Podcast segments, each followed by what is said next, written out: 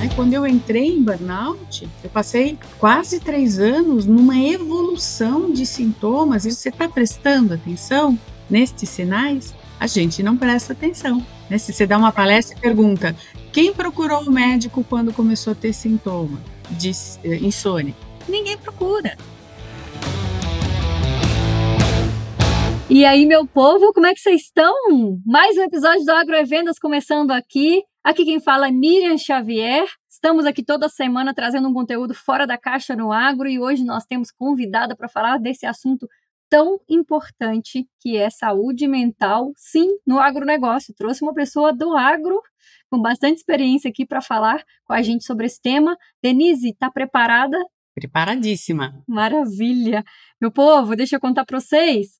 Conheci a Denise, sabe onde? Nas redes sociais. Agora vai falar que rede social não é uma grande oportunidade de networking, de conhecer gente bacana. Nós nos conhecemos via LinkedIn, a gente estava até tentando lembrar aqui como é que foi isso, né? Agora há pouco conversando. E a Denise me mandou uma mensagem na época no LinkedIn, porque eu trabalhava com certificações, com rastreabilidade, a época que eu fazia consultoria de campo. Denise trabalhou muitos anos com exportação e exportação especificamente de HF, né, de frutas. Então, ela também estava muito envolvida dentro desse, desse esquema todo de segurança de alimentos, né? E aí, sei lá, se por algum tipo de busca ali apareceu o meu perfil, a Denise começou a conversar e a gente se segue, se acompanha já tem alguns anos. É uma pessoa que eu admiro demais. Já quero te agradecer, Denise, muito por estar aqui, por ter vindo trazer para a gente isso que é um conteúdo tão importante, tão necessário hoje, né? Não só no agro, mas assim é bom ouvir de alguém que é do nosso setor, sabe, para trazer essa verdade, para trazer para a gente um pouco mais perto da nossa realidade. A Denise no, no Instagram dela, depois a gente vai deixar aqui todos os endereços no final para vocês seguirem, conhecerem mais o trabalho dela. Denise no final aqui da descrição do Instagram dela tá Chief Happiness Officer. Ah, eu gosto mais disso, né? É um, é um cargo meio diferente, né, Denise, talvez aí, mas tão necessário. Muito novo. Denise, se apresenta aqui, seja bem-vinda ao Agroevendas, fala aqui para o nosso povo a respeito de você. Bom, primeiramente, muito obrigada, Miriam, pelo convite, é uma honra estar aqui. Meu nome é Denise Braga, eu atuei por mais de 30 anos na exportação da fruticultura não a fruticultura de grande porte. Inicialmente, lá no início dos anos 90, sim, exportávamos todo tipo de fruta porque os grandes produtores, Petrolina estava muito no início, os produtores ainda não tinham muita coragem assim de exportar diretamente, então exportavam através da nossa empresa. Aos poucos eles foram começando a exportar diretamente, também mantinham exportação através da nossa empresa e à medida em que eles foram exportando diretamente, nós fomos migrando para itens considerados chamados exóticos. Então, nos tornamos fortes nos itens aéreos, exportação de figo, abacate, é, goiaba, figo da Índia, a e também raízes, inhame, batata doce, gengibre. E como a, a certificação desses, dessas frutas é, de, é algo extremamente desafiador para o produtor agrícola, nós, paulistas, especialistas em escritório, fizemos o caminho inverso. Normalmente, o produtor agrícola acaba se tornando exportador, nós, de exportadores, nos tornamos produtores agrícolas, porque nós precisávamos obter essas certificações. Então, fomos a primeira empresa aí para o Rio Grande do Norte produzir mamão papaya e obtivemos a certificação Global Gap. Fomos produzir gengibre também, fomos produzir figo e durante 30 anos exportamos essas frutas, obtivemos certificação social também. Fomos a primeira empresa a exportar figo com certificação social. E durante 30 anos eu atuei nessa desafiadora área de fruticultura para exportação, para o mercado internacional.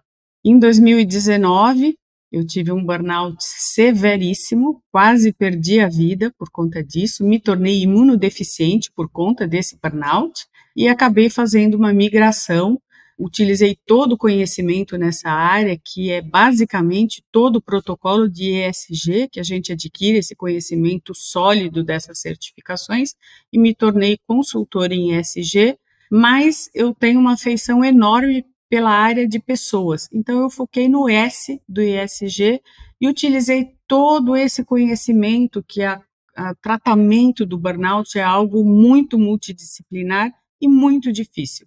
Então, eu utilizei esse conhecimento dessa minha jornada de superação do burnout, que levou dois anos para eu superar, de tratamento, para aplicar na gestão corporativa de saúde mental, que é o meu trabalho de hoje. E tão importante, tão necessário, né, Denise? Que bom mesmo, que bom você estar tá aqui. É, você sabe que recentemente até veio uma convidada, Carolina Graça, falou de ESG no agronegócio, episódio 53, meu povo, para quem quiser ir lá ouvir mais sobre. E a Carolina falou de vários pontos aí, mas ela falou bastante de sustentabilidade, né? Falou bastante do, da parte ambiental. É, então, assim, muito bom a gente trazer esse outro ponto aqui. E eu acho que, assim, Denise, trazer é, de alguém que, além de ser do agro, né, mas alguém que não está só dizendo o que fazer, alguém que realmente viveu isso para dizer mesmo com propriedade, com autoridade sobre esse assunto, eu lembro que eu vi algumas coisas já que você falou até no Instagram mesmo, assim, algumas coisas que você posta. Gosto bastante até do conteúdo que você está trazendo lá. E, e você fala assim, alguma coisa de contando, né, de, de uma feira que você tinha que participar fora do país, você ia para muitas feiras, né, é, em outros países, e que na época acho que você estava doente. Conta, essa história aqui pra gente, Denise. Você estava sentindo mal e foi mesmo assim? Conta aí. O burnout, ele é, é, falado muito que o burnout ele vem de um ambiente tóxico. O burnout, pela definição da OMS, ele é uma má gestão de estresse. Essa é a definição técnica pela OMS. Mas daí, obviamente, a mídia, na, na hora que ela coloca, ela coloca uma má gestão de estresse por ambiente tóxico. Óbvio que é. Existem ambientes muito tóxicos corporativos.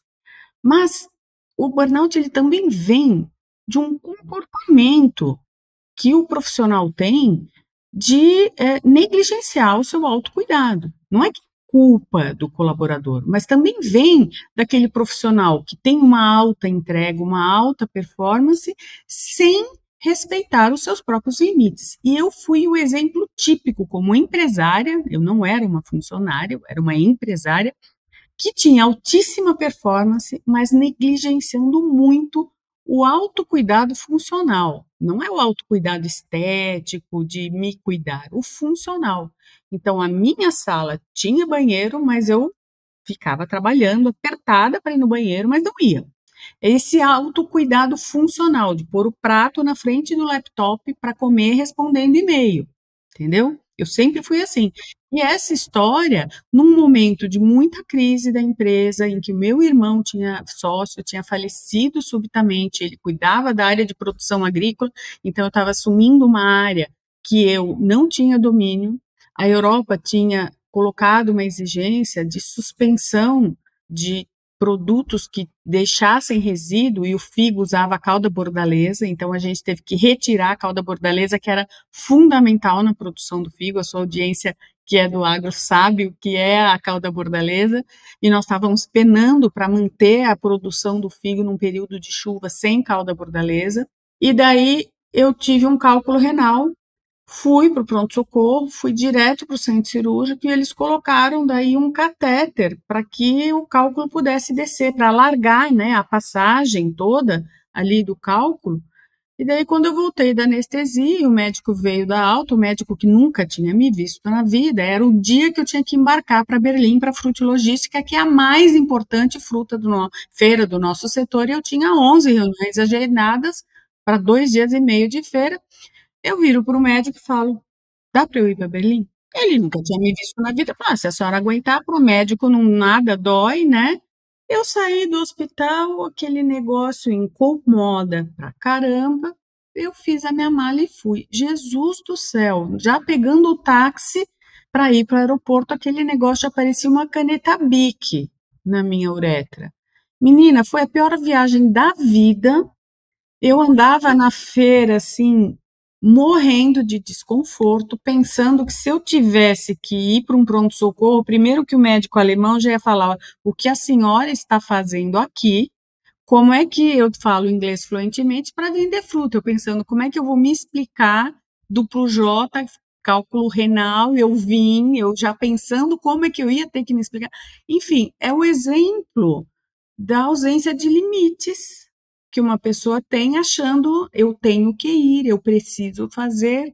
Esse é um exemplo da pessoa que excede os seus limites achando que precisa fazer uma coisa, achando justificativas, né? Tudo justificava tinha uma crise, eu precisava ir, eu tinha 11 reuniões, é o momento da empresa. Este é um exemplo típico. Pouco tempo depois eu entrei em burnout. Eu já estava num momento em que eu tinha insônia, eu tinha todos os sinais físicos de estresse.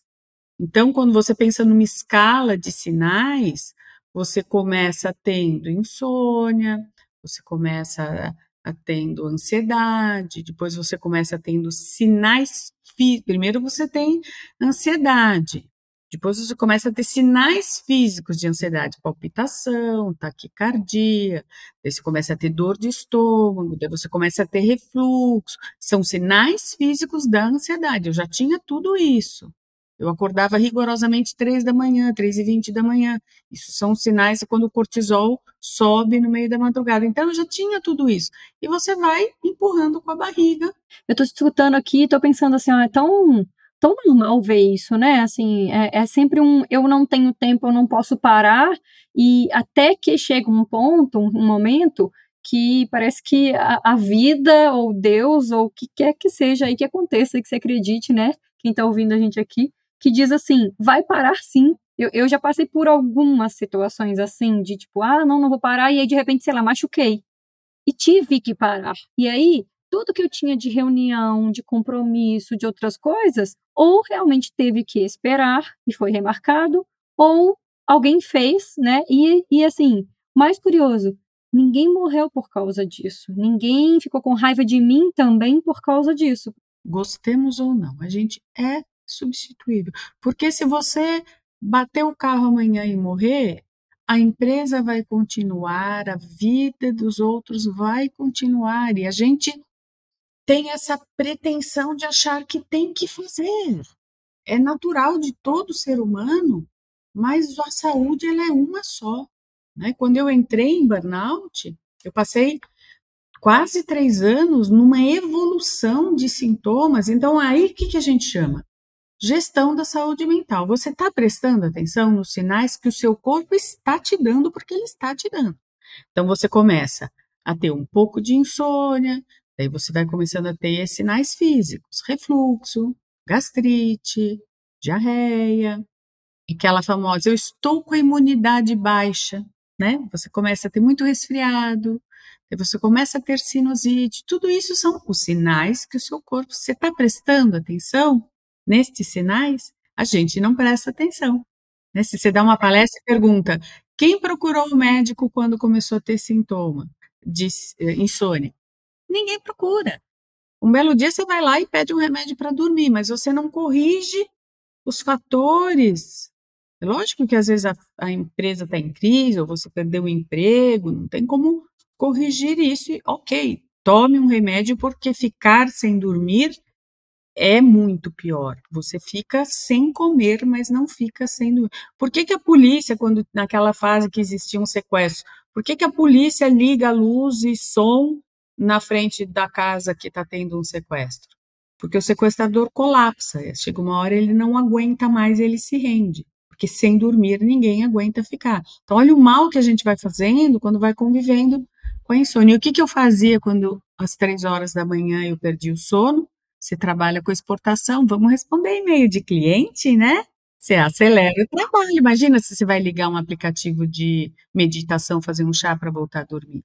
É este comportamento que te empurra no abismo do burnout. Então a gente tem que reconhecer que existe chefia tóxica que te pressiona, mas existe também um comportamento que te leva a uma estafa, a um estresse ou a um burnout. Então, são essas questões que a gente precisa aprender a fazer esse olhar para dentro da gente mesmo para gerenciar a nossa saúde mental. Denise, eu costumo falar, até assim, eu faço bastante palestra para grupos de mulheres, sabe?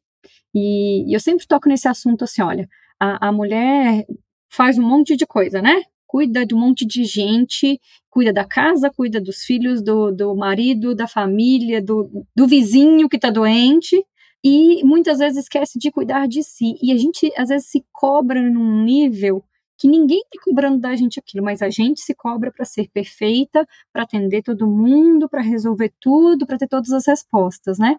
Existe alguma coisa, assim, algum número comparado de homens e mulheres, ou, ou você não enxerga que tem essa diferença, que na verdade isso para todo mundo é igual? Estou realmente te perguntando que eu, eu não sei a respeito desses números. As mulheres têm mais burnout do que os homens, o número é maior de burnout para mulher do que os homens. E aqui eu não quero só falar do burnout, porque a gente não deve se fixar só num diagnóstico. Você está tendo todos esses sintomas, Tecnicamente, em termos médicos, leva um ano para um estresse se instalar e o burnout é mais tempo. Então a gente não deve se fixar só no burnout. Você está tendo todos esses sintomas, não importa se é burnout ou não, você está num quadro de estresse em evolução.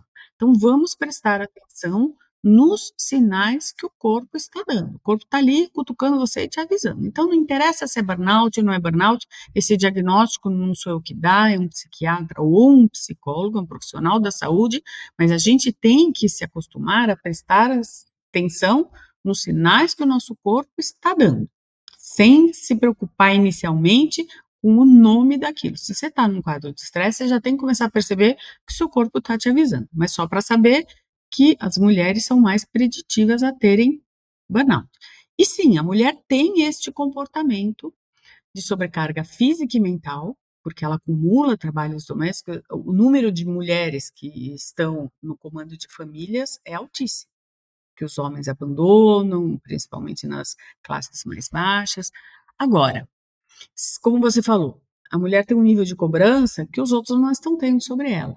Então aí eu acho também que a mulher ela precisa começar a mudar este comportamento que é histórico, porque numa casa a mãe já educa, o menino está jogando e a menina tem que ajudar a tirar a mesa, ajudar a mãe a limpar a casa. Então isso historicamente, então a gente precisa começar a educar nossas filhas também diferente. Então o menino tem que ajudar junto com a menina a tirar a mesa, arrumar a cama e a limpar a casa para nós criarmos meninos e meninas em condições de igualdade. E nós, mulheres adultas que já fomos criadas assim, a gente começar a ter um olhar mais suave para conosco. O marido às vezes quer ajudar e a gente tem a tendência de não, você não sabe fazer, deixa que eu, deixa que ele faça. Ele não tem que quarar a roupa ou polir a panela como a gente faria. Deixa fazer não deixa cuidar do nenê porque não vai saber fazer a chuquinha perfeita ou limpar. Deixa dar banho no nenê. Às vezes, por não achar que o homem não vai saber fazer tão bem feito, a mulher quer também assumir fazer, e daí vem uma sobrecarga.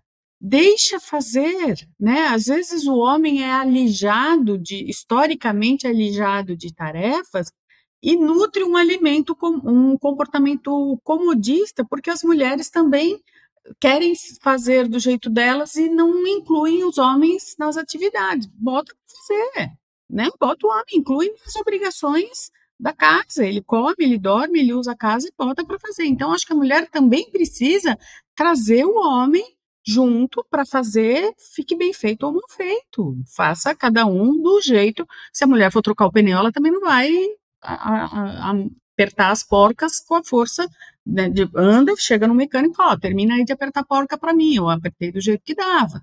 Eu já troquei pneu e tive que parar no mecânico e falar, ó, aperta aí as porcas que eu não consegui apertar com toda a força. A gente faz até onde dá. Então, eu acho que tem que haver uma revisão dos dois lados de comportamento para diminuir essa carga, porque as mulheres têm mais questões de saúde mental. Por outro lado, o homem também sofre com o machismo porque o homem não chora, homem não faz terapia, é difícil. Então, historicamente, a gente tem os dois lados também que sobrecarrega mentalmente. Tem a outra parte também que independente, né? Homens, mulheres, acho que todos nós assim, ó, existe principalmente no ambiente um pouco mais corporativo, um pouco mais ali, vamos pensar dentro das empresas mesmo, de cobrança, sim, por metas, né? Aqui, por exemplo, tem bastante vendedor que ouve o agrovendas, e aí existe a questão das metas que você precisa bater, E aí, ao invés de se organizar, de planejar, de fazer isso, usar mais a cabeça para fazer isso acontecer, é sempre um, uma tentativa mais de usar o corpo, sabe? De, de acordar muito cedo, chegar muito tarde e passar dias assim e não comer direito e sabe e sempre assim não não tenho tempo de fazer atividade física porque eu fico direto na estrada eu não tenho tempo de comer direito. Você deu um exemplo aqui claríssimo né do você tinha banheiro dentro da sua sala e você não levantava para ir no banheiro porque não dava tempo entre aspas né? Exatamente o, o seu público né que é um público de vendas Primeiro, um dos fatores preditivos do burnout, classicamente colocando lá os fatores, são metas inatingíveis. Mercado financeiro, público de vendas.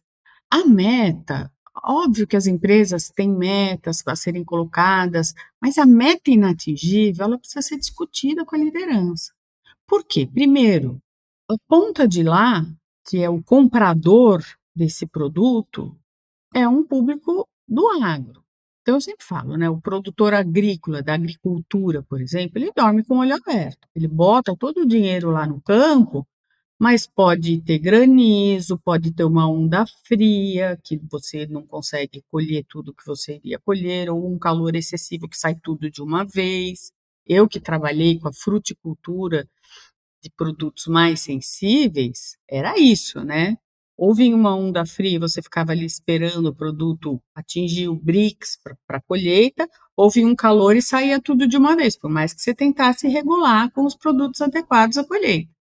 Então, o produtor dorme com o olho aberto, porque ele está sempre na expectativa se você não tem uma regulação para alguns produtos como o figo, da colheita como você tem para alguns outros produtos. Mesmo assim, você pega uma plantação de manga, a hora que aquele etileno começa a sair, sai mais acelerado do que você esperava.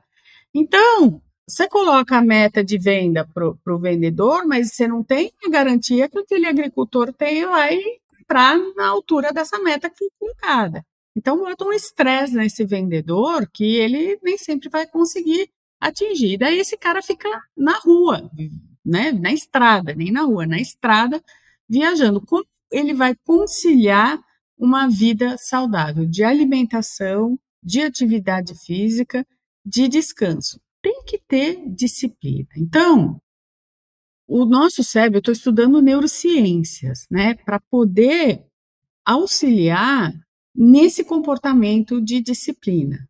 O nosso cérebro, ele tem dificuldade de implementar hábitos e mudar hábitos. Então, o segredo é ir nos mini hábitos, porque a gente tem podas neurais diárias. Então, nosso cérebro vai esquecer aquilo que fica em desuso. Por isso, quando você vai é, parar um vício, por exemplo, fica mais fácil você iniciar um novo hábito para o cérebro ir esquecendo automaticamente o, vício. Então, comece com pequenas metas. Então, vou começar a caminhar, não é vou começar a caminhar uma hora. Eu vou te contar, na minha recuperação, eu perdi 10 quilos numa semana de UTI. Então, ah, não é a oba ficou fitness, não. Você entra automaticamente num processo de fadiga crônica pela perda. Você entra em sarcopenia, que é perda de massa magra severa.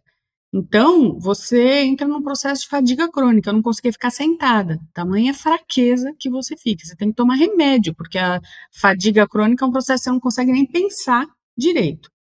Então, a recuperação é muito difícil nesses casos, né?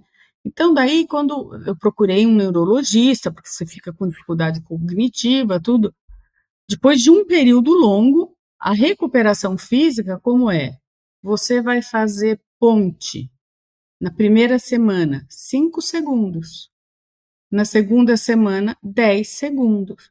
É impossível você dizer para o médico, não consegui, não tive tempo. Você tem que ser sem vergonha demais consigo, né? Então, ao conseguir, só a sua satisfação em conseguir, você despeja dopamina, o seu cérebro despeja dopamina, você fica animado, no dia seguinte você repete, você começa a entrar num ciclo positivo. Bom, em algumas semanas eu já estava nos 40 segundos, depois um minuto, depois três minutos. Agora, você chega num personal trainer que não tem conhecimento de neurociência, ele fala, não, vamos lá, vamos começar três minutos, um minuto. Você não... Na primeira semana que ele falou cinco segundos, eu falei, não, deixa eu tentar 30 segundos. 30 segundos, meu pulso não aguentava. Então, voltando a esse vendedor que está na estrada, que não tem tempo, ok, para e fala, hum, vou começar a caminhar 15 minutos. 15 minutos ele consegue. Depois de uma semana caminhando 15 minutos, ele fala, pô, muita cara de pau que eu não consiga 30. Entendeu? E aí ele vai implementando, são mini hábitos. E daí aquela soneca ele tirava, ele substitui pelos 15 minutos, ele fala, pô, eu não preciso mais dormir porque eu estou energizado, eu tô... Você entendeu? É, é uma questão de conseguir implementar mini hábitos e ele vai tirando outras coisas que ele às vezes ficava ali no Instagram no carro. Certeza que fica no Instagram no carro. Tem esse detalhe, né? Que esse mundo de informação que a gente fica na cabeça aí, mexendo só em rede social o tempo inteiro, uma hora também faz mal, né? Informação excessiva. E, e te falo assim, eu, eu, gosto dessa coisa de 15 minutos, você sabe que eu até eu tenho, eu tenho minhas teorias, assim, sabe? Que eu começo a falar isso, e aí uma galera começa a fazer, dá certo, eu falo, opa, tá funcionando.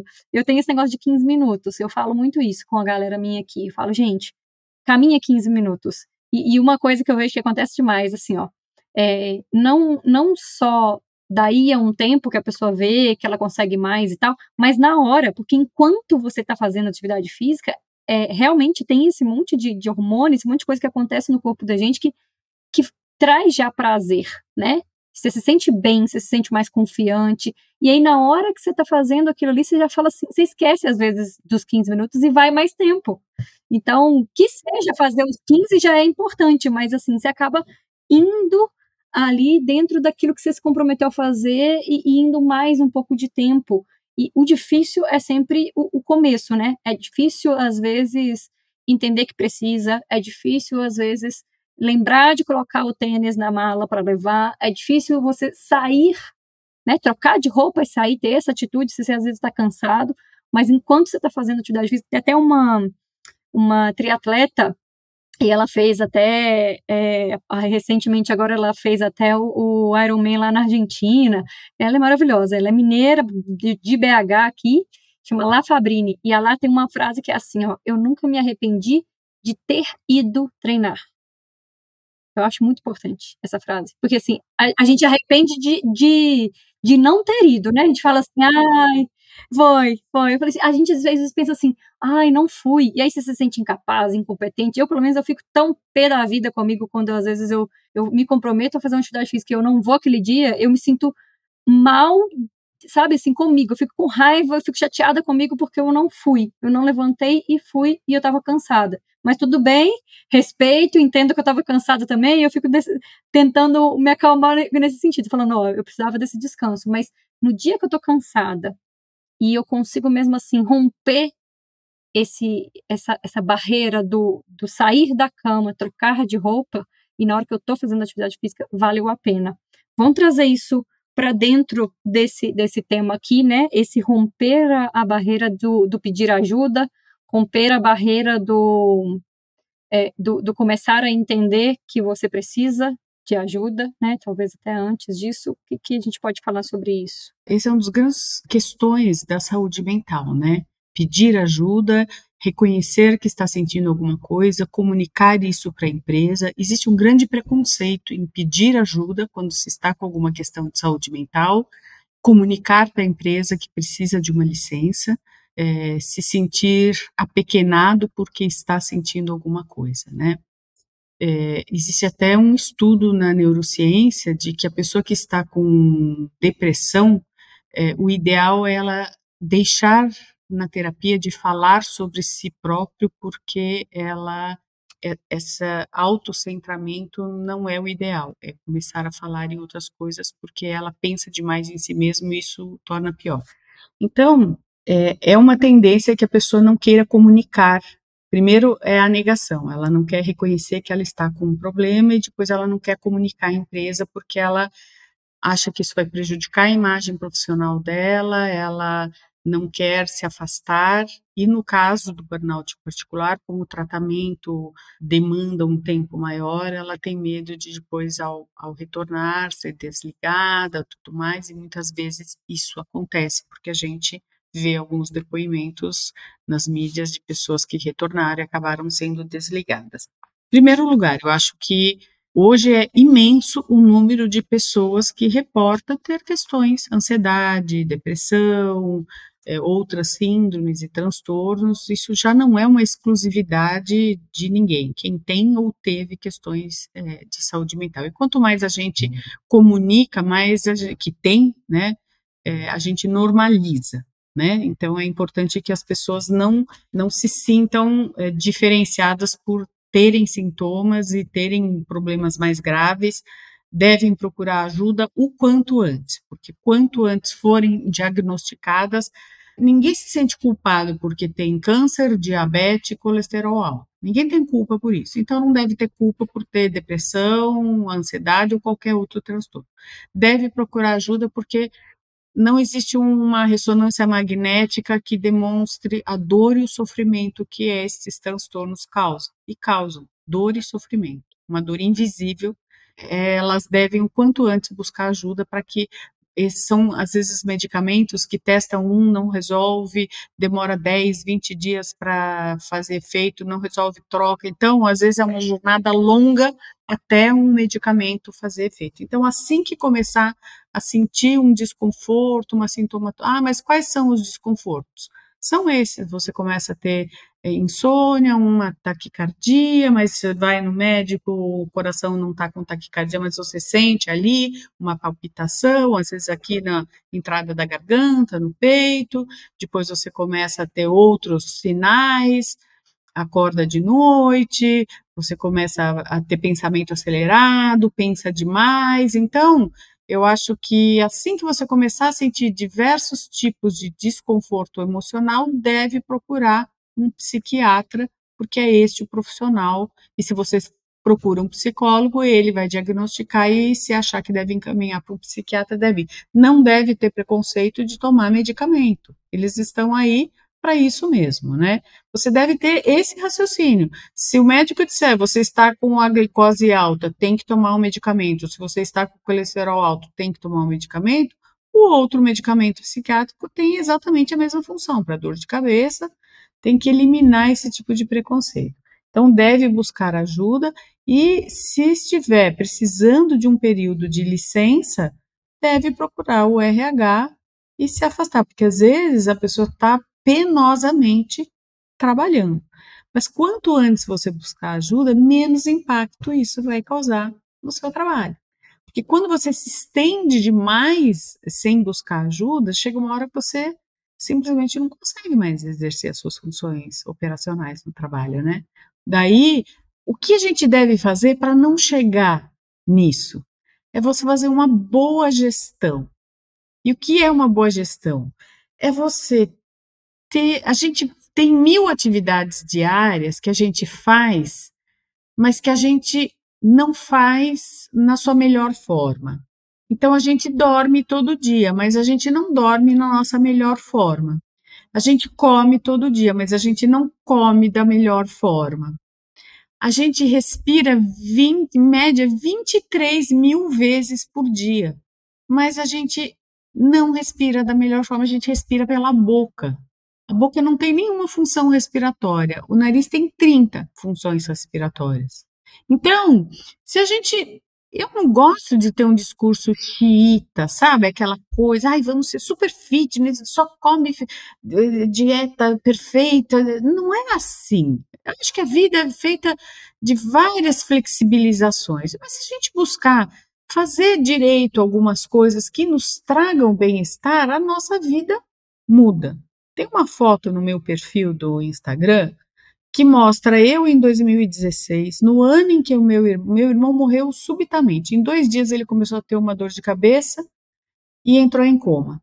Ele estava com três abscessos cerebrais, fruto de um fungo que ele inspirou, que é um fungo comum, mas que ele entra pelo pulmão e tem preferência pelo cérebro e formou três abscessos. Os abscessos romperam e matou o cérebro dele. Em dois dias de uma dor de cabeça, isso aconteceu e ele ficou em coma dois meses até morrer, porque ele era jovem, tinha 49 anos, estava super saudável. O médico falou: olha, ele não vai sobreviver, é uma questão só de tempo até ele colapsar, né? Então, essa foto é uma foto de 2016, quando eu estava no auge do estresse, e uma foto de agora. Eu, eu lembro dessa foto, viu? Eu lembro dessa foto e, e, e, é uma diferença muito grande, Denise. Hoje, eu, imunodeficiente, que levo uma vida em que eu faço uma infusão todo mês para receber os anticorpos que eu não produzo mais, mas com uma vida funcional hoje, em que eu tenho uma percepção do autocuidado que todo mundo deve ter, né? Hoje, quando eu estou cansada, eu paro. Quando eu não estou mais conseguindo me concentrar, eu mudo o que eu estou fazendo. Não é mais aquela Denise Braga que vai feito um trator empurrando os limites do corpo, né? E aquela Denise Braga de 2016 é gritante a diferença. Eu era uma senhora gorda, inchada, estressada, e hoje não estou falando de beleza, estou falando de um aspecto de uma pessoa saudável e mais relaxada. E é isso. Hoje, eu quando chega no fim do dia, eu já evito ficar demais. É uma delícia você ficar no fim do dia, depois de um dia de trabalho, olhando ali o Instagram, você vê umas coisas divertidas, umas coisas inspiracionais, mas eu evito ir até 10 horas da noite fazendo isso. Eu sempre tive uma dieta legal, nunca fui assim de comer porcaria, mas eu eliminei o açúcar da minha dieta. E o açúcar é altamente inflamatório e os neurologistas dizem que as demências, depressão e os transtornos de ansiedade, depressão estão ligados ao açúcar refinado. Eu eliminei totalmente o açúcar branco. Eu consumia pouco, mas quando se fala em açúcar branco, tem por trás os sucrilhos, tem por trás todas as coisinhas que você gosta, né? Eliminei. É, iniciei uma vida com algumas atividades físicas, né? Eu estou tomando alguns suplementos para a parte cognitiva, porque eu tive uma sepse, a sepse ela é muito devastadora, mas a grande mudança que eu posso dizer que eu fiz é a do autocuidado funcional, de não atropelar a minha rotina diária feito um sabe, pegar uma mola e você vai apertando ela e ela está querendo subir, você vai apertando, que é o que eu fazia comigo. E isso eu acho que é a grande diferença. Para cada um tem uma coisa, né? Então, o que, que eu diria? É a gente gerenciar a nossa vida, conexão com a natureza, um sono saudável, uma alimentação, dieta mediterrânea. Ah, mas eu não tenho dinheiro para comer polvo, lula, eu também não tenho. Mas é desembrulhe menos e descasque mais. É o nosso PF diário: arroz, feijão, um bife, salada, ovo. A nossa dieta é perfeita, a dieta brasileira. Mas não ficar comendo enlatados, embutidos. Ah, mas eu jogo futebol com os meus amigos toda quarta-feira e tem um churrasco. Mas você come picanha com gordura todo almoço e janta de segunda a domingo? Não, né? Então, uma vez na semana, não mata ninguém. Por isso que eu digo, eu não sou xiita, não é dizer, ai não, tem que ser alface todo dia almoço. Não é isso. É uma vida com, equilibrada. Conexões sociais saudáveis.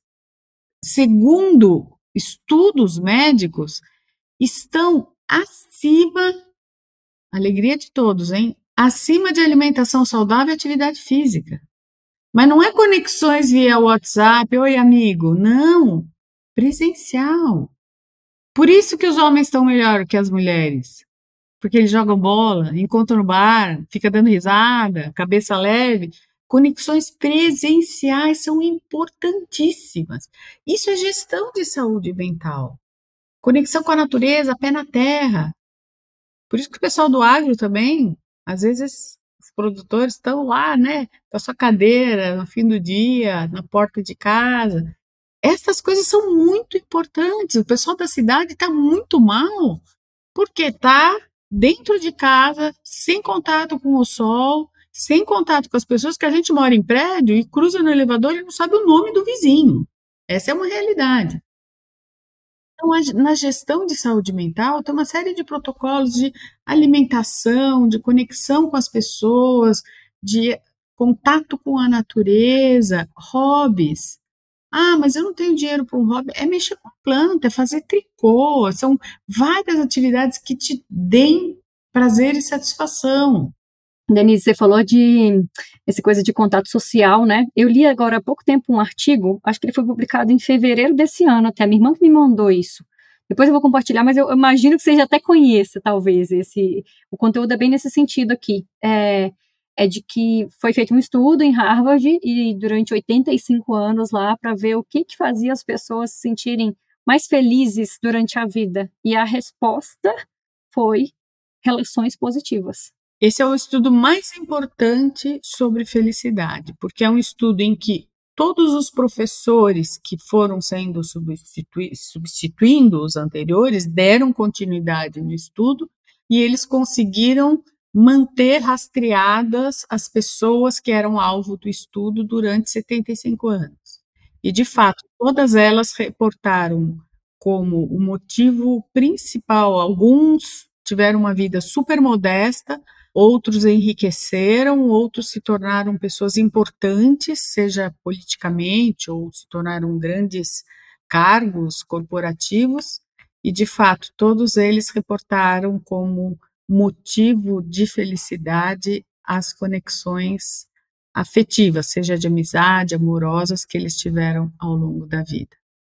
E dizem alguns médicos de UTI, eles dizem, né, ninguém aqui no leito de morte falou que tinha saudade do carro de luxo, da roupa de grife ou do cargo corporativo que eles tinham. Era das pessoas que eles amavam. Isso é para a gente pensar, né? Denise, eu tenho umas perguntas para te fazer aqui. Todo convidado que vem no Agroevendas responde umas perguntas aqui. A gente vai passar agora assim para você falar de bate pronto o que você pensar a respeito desses três temas que eu vou te perguntar, tá bom? Ó, primeira pergunta que eu vou te fazer. Qual que é a maior mentira que já te contaram a respeito de saúde mental ou de burnout, se você quiser ser específica? Quando falam, ah, eu burnoutei na semana passada e estou voltando. Não existe isso. tá virando um termo até assim de, de, de uso comum, né? O burnout, ele se instala ao longo de um período prolongado e a sua recuperação também é de médio a longo prazo. O que que todo profissional de sucesso precisa fazer para ele para ele ter sucesso, para ele ser feliz na carreira dele aí? A gente falou de tanta coisa aqui, mas se você pudesse escolher uma coisa, o que, que você traria aqui de direcionamento? Equilíbrio entre a vida pessoal e profissional, sem dúvida. E deixa pra gente, Denise, terceira pergunta aqui. Alguma direção aqui de ou de conteúdo, ou do que você quiser aqui deixar para o pessoal é, que queira ouvir mais sobre esse assunto que a gente falou aqui hoje, que queira ter qualidade de vida, enfim, vou deixar bem amplo esse leque para você. Vale, vale tudo, tá? Vale livro, vale podcast, TED. Tem um livro e tem um perfil que é do mesmo autor desse livro que fala sobre saúde mental e que é muito rico. O livro é Medicina do Amanhã, do Dr. Pedro Chestatsky, é um sobrenome bem difícil, e o perfil dele no Instagram é Dr. Pedro Neuro. Ele é um neurologista, mas ele segue a linha da medicina integrativa, medicina funcional integrativa. Então, ele não olha só o cérebro, ele vê o eixo intestino-cérebro, porque o cérebro não funciona sem a interligação do intestino, que é um grande centro de neurônios, e ele fala muito sobre o estilo de vida. O livro dele foi a minha bíblia de recuperação. Ele fala sobre você se movimentar, como você pensa, né, o seu estilo de vida, sua forma de pensar e a sua alimentação. Esse, esse é o tripé para você ter um, uma vida neurológica e mental saudável. E ele produz muito conteúdo importante no perfil do Instagram dele, além de ser uma pessoa super simpática. Já gostei, já coloquei no meu carrinho da Amazon aqui, ó. Medicina da manhã. Leitura muito fácil e simples, porque ali ele estimula que um paciente não pode ser refém do médico. Ele deve discutir o seu diagnóstico em pé de igualdade com o médico. E foi até questionado pela classe médica, assim, de certa forma, porque ele estimula esse posicionamento, que o paciente deve ter ciência do seu diagnóstico e discutir em pé de igualdade uh, o desenvolvimento do seu tratamento. Então, é um livro muito fácil de ler. Ótima dica, já coloquei no meu carrinho aqui para pedir daqui a uns dias.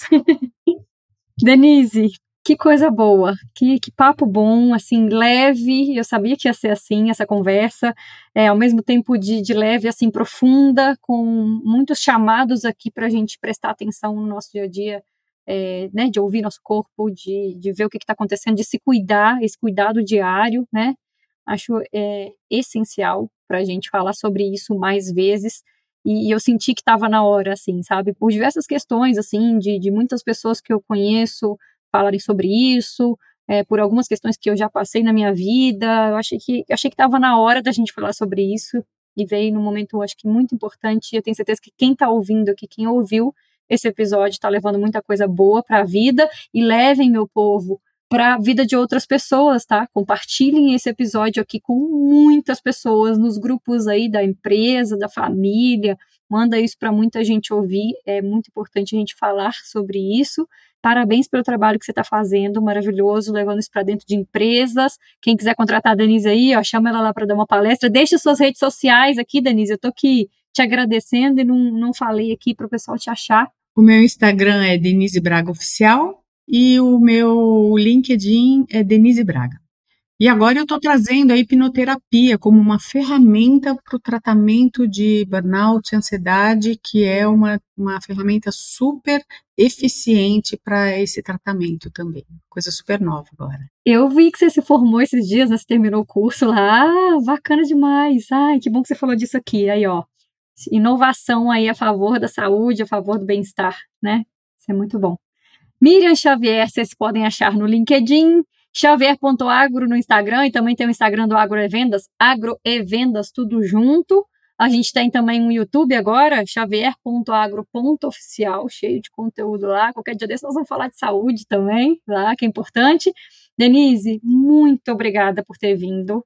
Foi muito bom falar com você. Foi um conteúdo assim que eu tenho certeza que o pessoal vai gostar demais. Eu já conheço bem esse meu povo aqui e eu sei que a turma vai adorar. Quer deixar um recado final para a galera que está ouvindo a gente? Miriam, eu agradeço o convite, a oportunidade de trazer esse tema para um público que eu sei que tem uma vida super puxada e eu espero que tenha sido de utilidade para vocês e que o meu perfil no Instagram e no LinkedIn possa ser de acesso a eles e que se cuidem. Se cuidem porque a vida é uma só. A hora que a gente bate numa UTI, a gente faz essa revisão e não vale a pena colocar em risco. E uma vez que a gente inicia a implementação de hábitos, fica muito mais fácil mantê-los na nossa rotina. Não é tão difícil quanto parece. Boa sorte para vocês. Obrigada, Denise. Meu povo, manda para todo mundo esse episódio aqui Comenta lá depois, manda uma mensagem para Denise para contar para ela que vocês ouviram esse bate-papo. Conta para mim também o que, que vocês acharam, que eu gosto de saber. Um beijo para vocês e eu espero vocês por aí, fora da porteira.